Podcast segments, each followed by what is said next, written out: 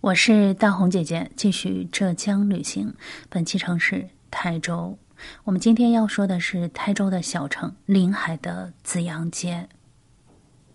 紫阳街这个地方呢，它并不是一个非常著名的景点，所以很多人对它都非常的陌生。是不是看到这个陌生的名字就准备划拉过去了？千万别，因为你只需要多听两分钟，说不定这里就是你的下一个旅行目的地了。紫阳街，它可以说是浙江省台州市临海这个千年古城的一条必逛的街。每一个经历千年的城市都有一座中心老城，而台州的中心就是临海。如果说临海这个名字你觉得很陌生，那么下面的这些名字一定会很熟悉。这些名字分别是谢灵运。骆宾王、朱熹、徐霞客、朱自清、戚继光、张伯端等等，这些如雷贯耳的大名，这些举足举足轻重的历史人物，都和临海有着千丝万缕不可分割的联系。千年台州府，满街文化人。这一座老城的遗迹非常的多，论起景点和风光，它并不会输给洛阳、西安、济南、丽江这样的千年古城。论起历史参考，在华夏文明的发展史上，它也有着非常重要的地位。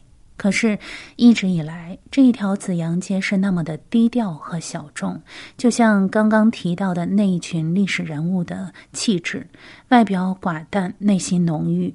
在紫阳街上逛一圈，发现这里住着的人们、开着的店铺都是这样的气质。好比古董和文物，虽然说这些老物件儿已经不再实用，但是极具收藏价值。收藏古董可以升值，而收藏一次紫阳街的旅行，可以将临海的缩影揽入怀中。我们在之前的节目中曾经说了，临海这个地方有什么值得游览的？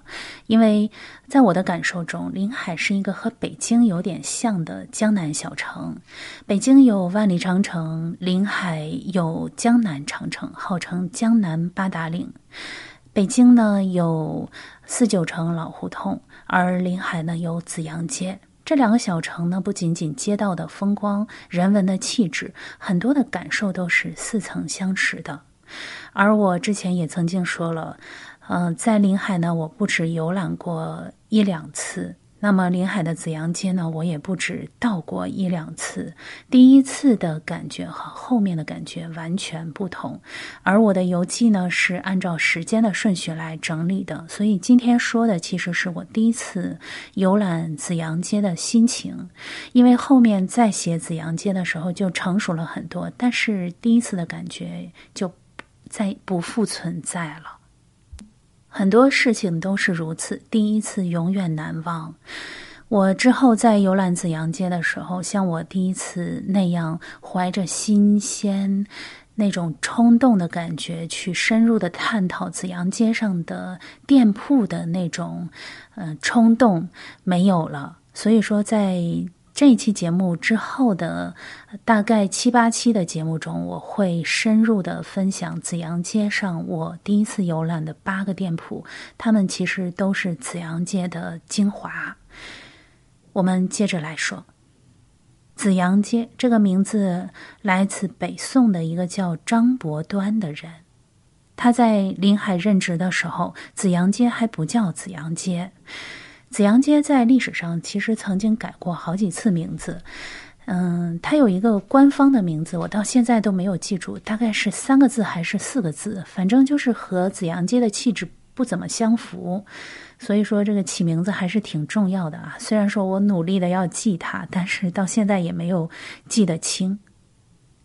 后来呢，张伯端去了陕西省的紫阳县修炼。从此，这位南宗道教的始祖人物便有了一个名号——紫阳真人。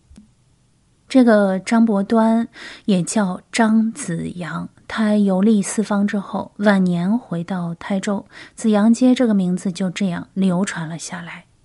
全长一公里的街，逛下来却要花去大半天的时间。很多百年小吃和非物质文化遗产的老铺子，低调的有点过分，招牌做的一点都不招摇。有一些小铺还没有招牌。